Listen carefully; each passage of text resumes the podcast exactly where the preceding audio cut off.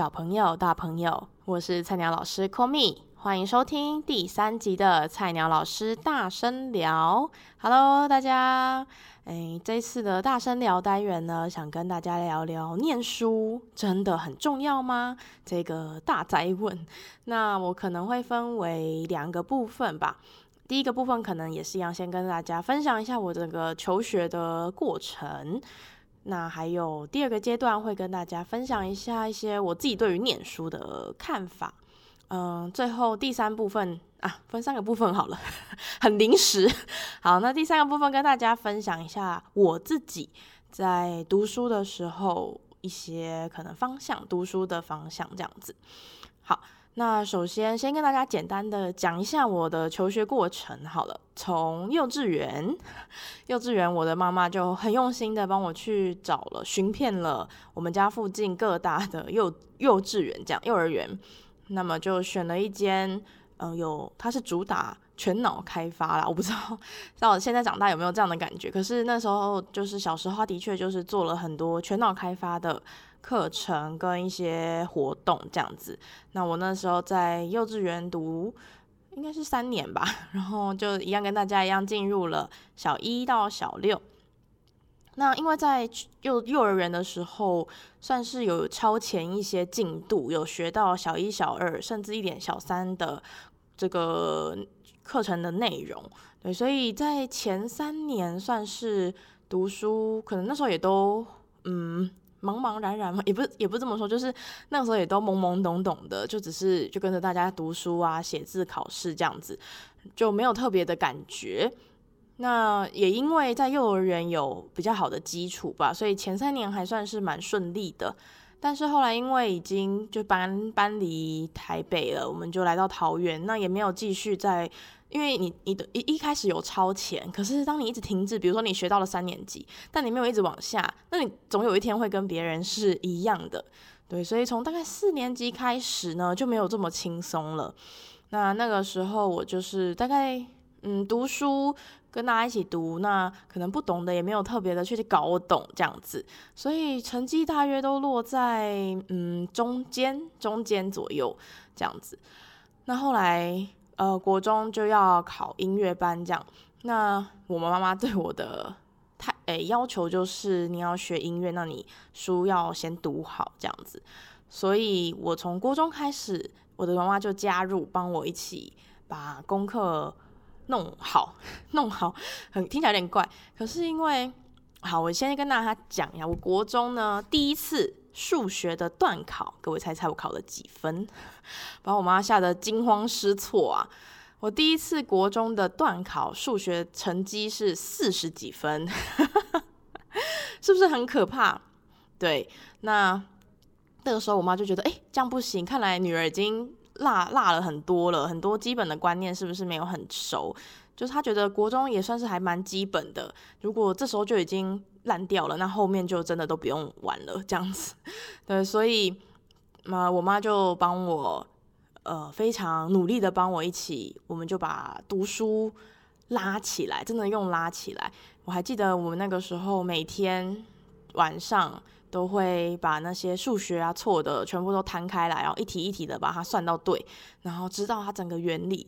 那果不其然，在这样子每天的努力下，我还记得我每天都能用到可能半夜十二点一点吧才睡觉。那有的时候我妈可能并没有那么懂的，就还要召唤我爸 来帮忙一起解题，来一起搞懂这些数学是怎么回事。所以那个时候应该是我们全家人数学最好的期时期了。对，因为呃，女儿实在是觉得。有点那时候就是功课没有那么好，然后可是又又想要把它拉起来，对，后来就呃很顺利的在第二次段考吧，后后来就都还蛮不错的。我记得我国中最好的一次成绩好像是校排十二，类似这种。然后那时候就觉得哦很开心，的确就是把书读好，自己也蛮有成就感的。对，那嗯就一路到国二。那从国三开始到高三就是自学了，嗯，必须说自学其实压力最大的是你没有同才可以算是定位自己嘛，因为平常在学校你可以从同才的成绩跟自己的成绩当然你不会看到大家的，可是你会知道全班可能平均这样，你可以大概知道，哎，我自己是不是在啊、平均以上之类的这个状况。可是，一脱离了学校，你就完全没有任何的基准可以去测量自己到底现在的程度是好还是不好，跟要读的范围，你也不知道说，哎，我这样读完了吗？我这样可以考试了吗？就一会有非常多这样的疑问。所以，呃，那四年我觉得最煎熬的应该是这个种不确定感，不知道。呃，自己在定位在哪里，不知道自己跟别人比起来是 O 不 OK，好不好？这样子。好，那接下来就到了大学时期。大学时期，我觉得成绩就比较因人而异，毕竟每一个人选的呃课程不同，每一个人不一定大家都选同样的通识课啊、专门课，对，所以很难去评判说自己到底算是 OK 还不 OK。可是，对，就是因基本上都还 OK，因为我觉得大学老师基本上不太会。呃，太刁难你，只要你的报告啊，你的出席率有达到，基本上那个成绩就不太会是一个问题。这样子，好，那这大概就是我整个求学的过程。我觉得对我来说比较大的转捩点，应该就是国一那个时候，就从真的一开始在谷底，然后慢慢的，嗯，花了一些时间跟心力把自己拉上来，也很感谢家人。那时候就是，唉，没有任何的怨言呢，就。立刻帮我补救各科，这样子也很顺利的有拉起来。好，我那先说结论好了。我觉得，如果你是还没有一个明确的志向，比如说所谓明确志向，就是像比如你想要往音乐，你想要往美术，啊，你想要往餐饮这种呃技职学校，我觉得也是很重要的。或者是你想要往什么美法、美法之类等等，你有那种很明确的志向，那你就往那个志向去前进。可是，如果你还没有的话，呃，很现实的一点就是，你要先把书读好，未来才会有选择权。举个例子好了，我自己的妹妹就是，呃，她一开始有念音乐班，那到国一上学期就觉得，诶，她不想要再往音乐这方面走了，她想要往学科，那她就转到普通班。那其实这一路上，他没有一个非常明确的志向，说，哎，我未来想要做什么？可是他都有在观察自己的喜好，比如说他国中，我记得他有一阵子很喜欢生物，或是很喜欢呃理化那一类的，他就有点在往这个方面发展。可是他一直都没有一个非常明确，可能像我一样，我就有很明确说，哎，我要往音乐，但是他没有，他就是一路读书。那他也很厉害的是，他都读得不错，所以呢。等到他高三的时候，他某一天读着读着，哎，他就发现，在他的公民吧，我忘记是公民还是历史，应该是公民，公民的讲义里面，然后有一个写到了某个职业，我觉得我应该保护他的隐私。好好，那应该，好，我就直接讲了，他就是有想要往少年保护官，他就看到了这个名称，他就觉得哎，蛮有兴趣的，他就立刻跟我说，哎。姐姐姐，我我看到了这一个，我我觉得我很有兴趣诶，他是马上就上网查了。那个时候他还在备考的时期哦，还没有考那个、啊，呃，应该是要准备考指考的时期。对，那他就突然有这个这个志向出现，很明确的志向，诶，就突然在某一刻，你都不知道什么时候，他就突然出现了。但你知道吗？还好他是一个有在认真读书的孩子，否则他如果突然觉得，诶。我的志向好像是在这里的时候，那为时已晚。他如果书没有读好，他完全没有办法选择。所以他那个时候也是，就是找到了这个志向，诶，他就马上往这个方向去前进，都完全是 OK 的，因为他有好的基础，好的这个手上有好的筹码，就是读书是 OK 的这样子。对，所以我觉得，嗯，要么你就要有非常明确的志向，那没有也没有关系，没有人说一定要什么时候找到，你可以在未来慢慢的找。可是书就 很很现实，在台湾就是这样，书要先读好，你才有那样的选择权。嗯，那我觉得国小跟国中都属于还蛮基础的知识方面，不会到太艰深。到高中可能真的都会非常的呃艰深，就会很专业的往更深的地方去走。可是国小国中都还算是很基本的，所以如果你现在还是呃小学啊国中生。嗯，你觉得诶，我好像有某个地方落掉蛮多的，诶，那就赶快去求助。我觉得要学会求助这件事情是很重要的。你只要想开始，一定都来得及。身旁的大人，如果你觉得诶，我的数学好像嗯不是很好，诶，那求助一下呃附旁边的大人啊，附近的大人，对，看他们有没有什么好的方法可以帮你，比如说找家教老师，呃去。我自己是没有上过补习班跟安亲班啊，我自己 是觉得如果可以的话，最好是可以帮助到最专业的帮助到你的会比较好，比起那种大杂烩式的，我觉得专门的帮忙，我觉得会更能够呃对症下药。对，那嗯，长大我自己长大之后也发现，很多读书很厉害的人讲话呢，就是跟别人不一样，所谓涵养应该就是这么来的。嗯、你可以从他的讲话中去得知他有一些专业性，他可以不用很费力的就用一些专业的呃语言去说服别人，我觉得这是很厉害的。嗯、我自己可能最近听一些 podcast 啊，看一些影片，那我我一开始可能不知道他的背景，但我先听他讲话的时候，我就觉得哦，诶，我很可以被说服，诶，或者是诶，他用的一些词是很很就很。精准的，对，所以我觉得，哎，这是我可能做不到的。可能他后来我才发现，哦，原来他有一些专业的背景，这样子，对，所以我觉得，呃，只要想开始，就一定来得及。那从现在开始，嗯，如果你有想要，嗯，帮助或者是想要，呃，补强的地方，就一定要求助大人，尤其是短板理论，不知道大家有没有听过，就是一个木桶。嗯，很多片木板嘛，它就可以装这么多的水。诶，可是如果有一个其中一片木板它变短了，诶，那水就会从那边漏出来。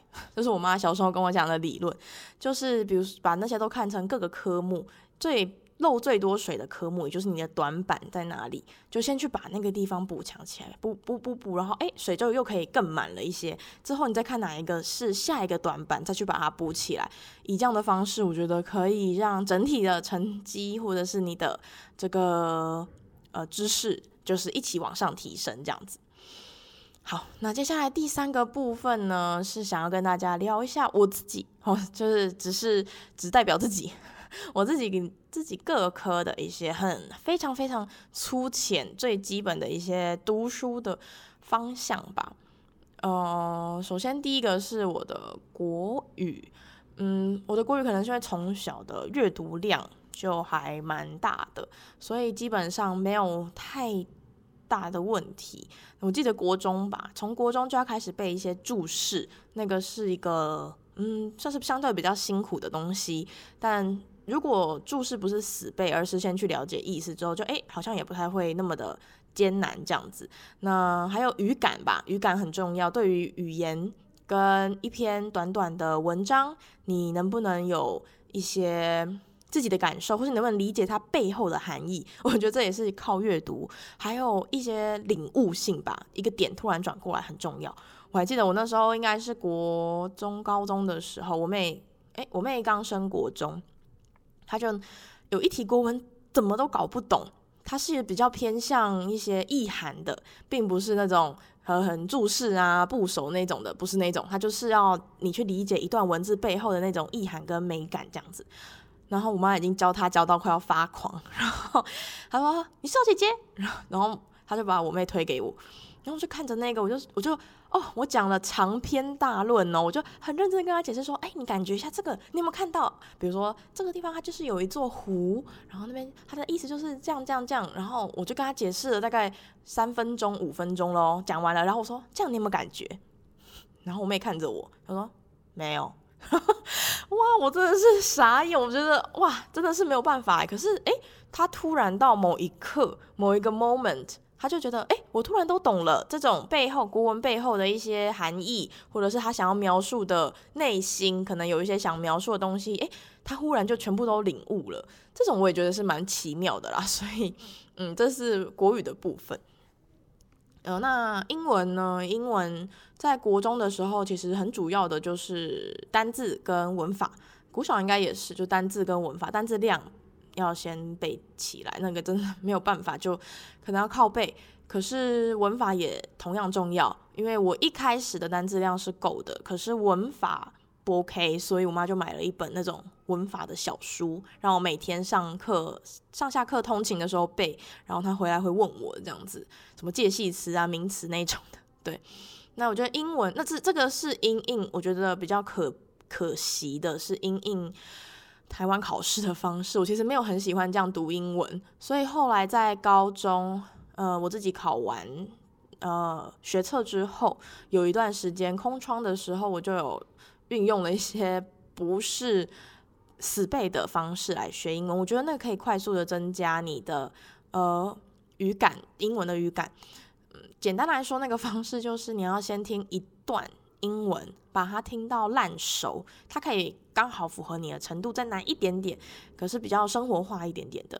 然后把它听到烂熟，你都不要去想意思，你只要先一直不停的重复听，不停的重复听。然后接下来你感觉，诶，这些字它本来从连起来的一堆英文，到诶，我好像可以听出它是一个单字一个单字一个单字之后，再去把它听写下来等等。那它有一一系列的步骤。对，我记得那个时候我妈我妈嗯、买给我看的那本书，它里面有教详细的步骤，叫做。嗯，不要学英文还是什么？对，就好像是一个韩国人写的书，我觉得他的方式蛮好的。那后来我也照着这个方式来去呃练习英文，我觉得可以很从从最基本的说跟听来练英文，会让整体的程度提升。可是关在必须说诚实的说，在考试方面可能比较不吃香，嗯。好，那接下来是数学的部分。数学呢，我自己很很大的方向就是计算跟理解题目，这两个就是数学很基本的两件事嘛。那看你看你的不 OK 的地方，可能是计算的问，计算很不熟，呃，公式没有背熟，或者是一些基本的计算方面的一些规则你没有搞清楚，看一看是不是这个问题，还是第二个。阅读理解的问题，那这诶，这就要回归到国文了，嗯。呃，现尤其现在十二年国教很常会有那种漏漏等的题目。我之前在台北实习的时候，就看到哇塞，超长的，就是没看过那么长的题目，还要就学生还要先去理解一遍，然后再去把它转换成人家怎么计算。对，我觉得这个是比较有挑战性的地方，所以看把这两个先分开，看自己比较不会的到底是计算呢，还是计算其实都很 OK，我只是题目理解有问题，就。针对这两个地方下手，那嗯，不会的，我觉得都一定可以问，只要你敢开口，嗯，那老师或者是家人一定都可以帮忙你，只对，真的就是要求助啦。好，那接下来快速的来到了自然跟社会，我觉得把这两个放在一起，是因为我在读他们的时候，我都会用图表。社会的话，像历史也会，我都会用图表的方式来帮助自己记忆。那自然也是，比如说一些像生物啊，或者是一些要看图的，都是用图来去记忆。然后我自己会用心智图的方式，我觉得这样子把它简化，然后比较好去背诵。毕竟这两科都有一点背的成分。对，好，那很粗浅、很粗浅的基本的读书方向，我自己就是这样子。尤其在自学的那四年的期间，都是以这个方式来读书的。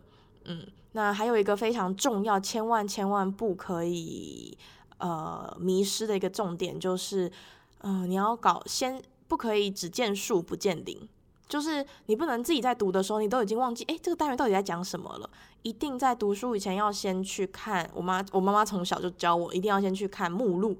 你要先搞清楚我们这个单元是什么。比如说像社会，可能会有，呃，台湾的历史、世界历史，还是中国历史等等。你要先去把这个大标题搞清楚，再来去读细项。那细部的也是一样，重点通常只有，嗯，二十 percent。那剩下八十 percent 通常是废话，在书里面啦，在文本里面可能是这样子，所以当你在画重点的时候，你自己的重点一定要是最精华、最准确的。那还有课本里面的图片也非常的重要。嗯，我我记得我小时候有一次在背社会的时候，然后我觉得我自己信心满满，一定没问题，我都已经背得好熟好熟了。然后拿给我妈考，我妈考第一题我就已经错了，而且想半天我怎么样都想不起来那个是在第几页的哪里。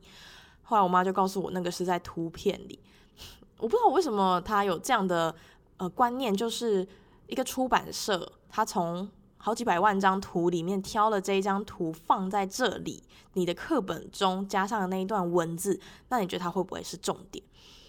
那后来我想想，哎，好像蛮有道理的。的确，后来在读书的时候也发现，哦，蛮多的图片其实都是重点，所以这个也是一个小小的，呃，可以给大家的一个参考。好，那如果你有任何的关于这边呃读书啊，或者是念书上面呢，有想问的啊，或是想要跟我聊聊分享的，都欢迎可以写信到我的 email，呃，brielle 九八零七二一 gmail.com。好，那我会把这个 email 放在下面的资讯栏，如果你想要呃寄信给我，也欢迎。好，那这是我今天第一段的大声聊。那第二段呢，会跟大家讨论，我终于把《七周圆梦笔记》这一本书给看完加写完了。那我会跟大家分享一下我的心得，请不要走开哦。